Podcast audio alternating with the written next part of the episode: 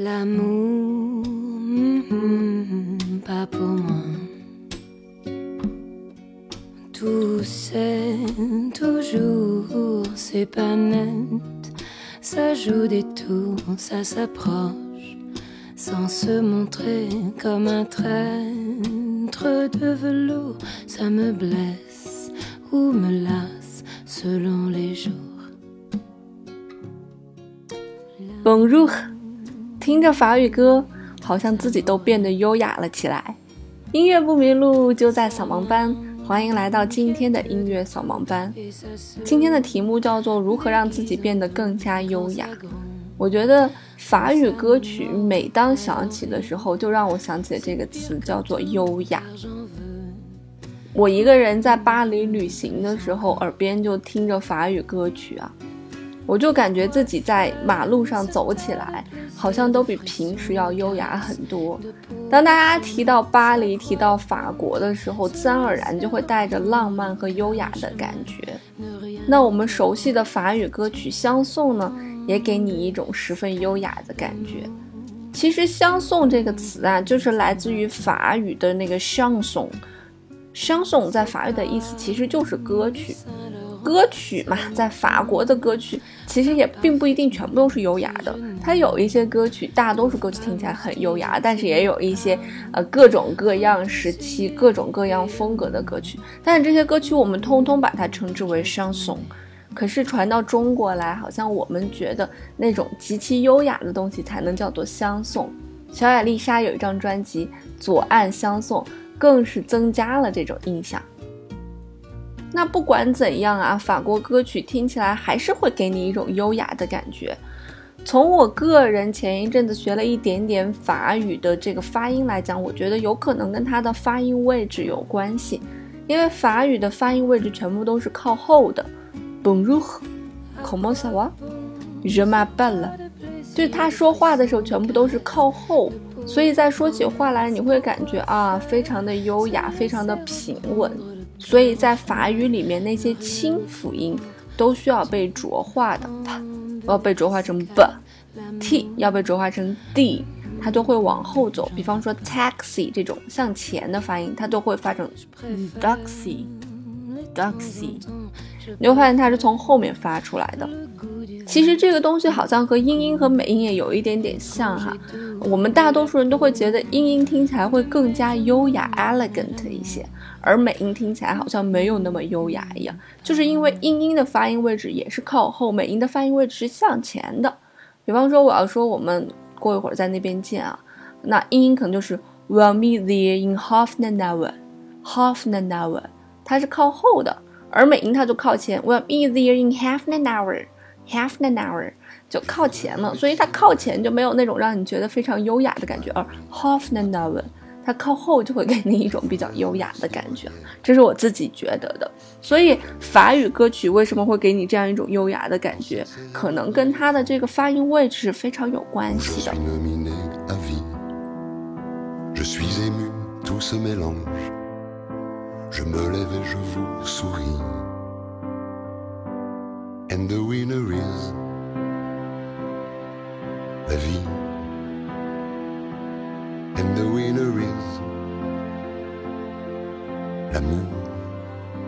所以你看，一个简单的“相送”这两个词，因为它被翻译成了“相送”，所以让你感觉哇，真的是很有品味的感觉啊。那么也有一些翻译特别有趣儿，比方说在法语里面还有一些翻译成中文的，听起来也很优雅。比方说牛奶咖啡啊，Café au lait，Café au lait。就被翻译成了欧蕾咖啡啊！再比方说香舍丽舍香舍丽舍大道啊，听起来也很优雅。相送这种乐曲的特色呢，它是由叙事部分的乐段啊和乐曲的反复部分架构而成的。它形成确立大概是在一九零零年前后，但是相送这个题材很早很早就有了。在文艺复兴时期似乎就有，在巴洛克时期呢，它被发扬光大哈。那后来呢，相送又被加上了外来流行的很多音乐的要素，变成了现在这种非常多姿多彩的法国相送。它里面唱的主题呢，也不光光是我们觉得爱情啊、柔情蜜意呀、啊法式生活啊这种东西，它包含了地方小调、大众歌曲、民谣、情歌、哀歌、幻想、写实文学、政治，甚至抗议，林林总总，五花八门。其实，在相送出现的时候呢，意大利也有一种流行歌曲的形式，叫做牧歌。所以，文艺复兴晚期呢，相送其实受到了牧歌的一些影响。当时呢，相送呢也有一些各种各样的曲式啊，啊，三部曲式、回旋曲式啊，这个我们后面再去聊它。它的歌词呢也慢慢变得精致起来。那那个时候就有人形容相送啊，它是抢来了天堂的邪美合音，给我们世人以美的享受啊。音乐与歌词配合默契。每首作品呢，都有一种孤傲优雅的感觉。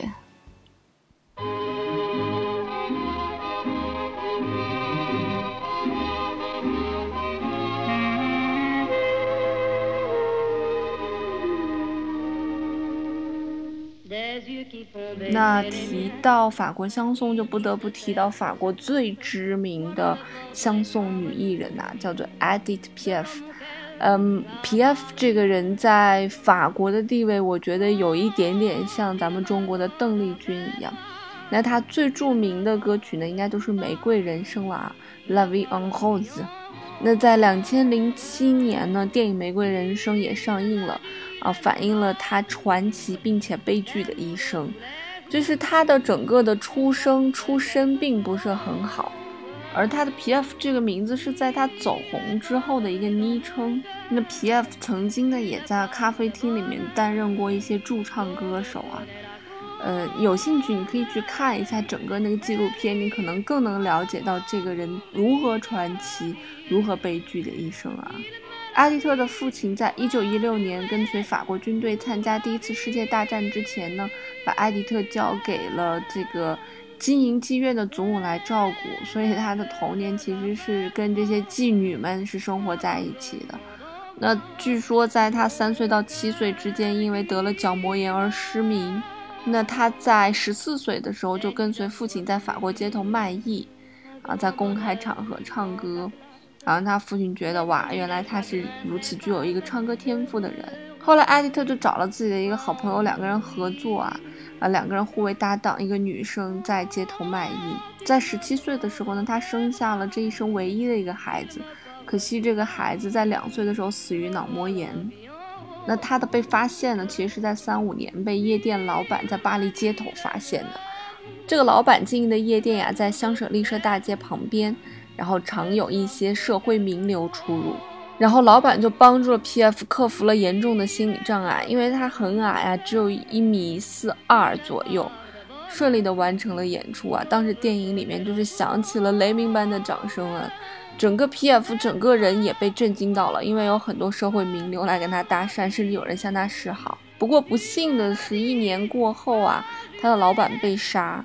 因为大家怀疑他的老板的死会和 P.F. 有关系，所以媒体对他的印象呢就转为负面啊，有很多负面的报道。那经过与其他的作曲家的一些合作呢，创作了许多优秀的歌曲。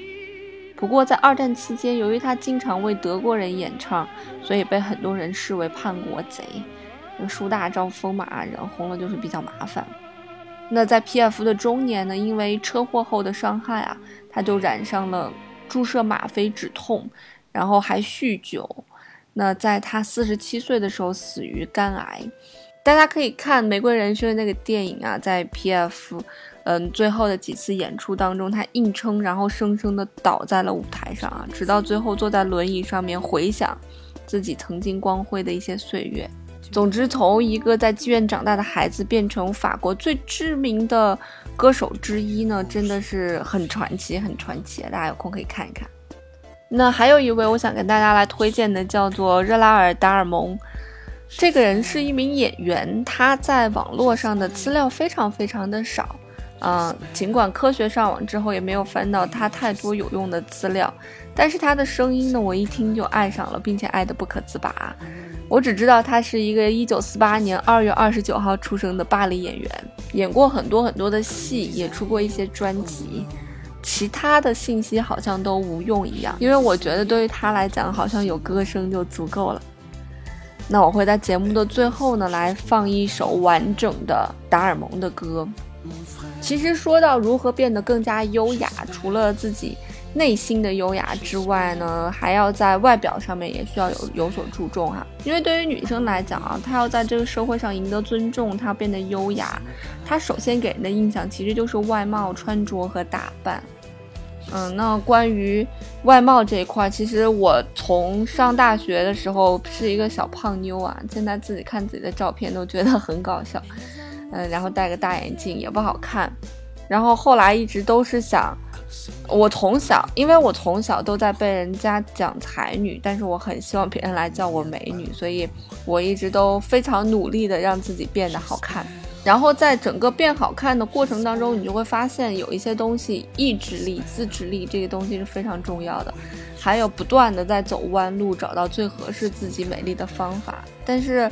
不管怎么样啊，把皮肤护理好，然后让自己的身材不要走样，然后让自己的生活变得独立，被人羡慕，然后有自己的爱好，听一些有品位的音乐啊，啊，看一些有品位的书。啊，吃一些有品位的甜品，穿一些有品位的衣服，尽管这些都是需要你有钱才可以做到，但其实也不需要你有太多的钱，只是你有一个比大多数人高一点的收入就可以做到这些事情。那还有就是一个独立的一个，那还有就是一个独立的人格，与自己不论谁进入你的世界，你都不会因此而改变的一个人生目标。我觉得这些东西都是组成了你是否可以变优雅，是否可以过上不去羡慕别人，而让别人来羡慕你的一个生活。那今天的节目就这样啦，希望大家可以在自己的人生当中，都能走出自己独特的那份优雅。那我有一个粉丝群，幺五二八六二八八五，欢迎你来撩我哈。背景音乐呢，要去微信公众平台获取喽。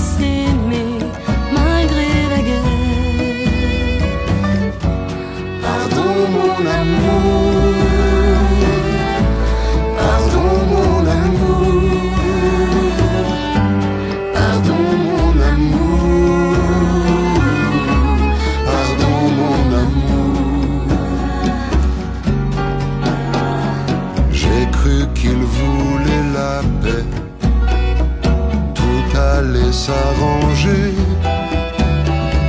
J'ai compris qu'ils en rêvaient, mais moi je t'aimais. Non, je n'ai aucun regret. J'espère que tu le sais. Et si c'était pas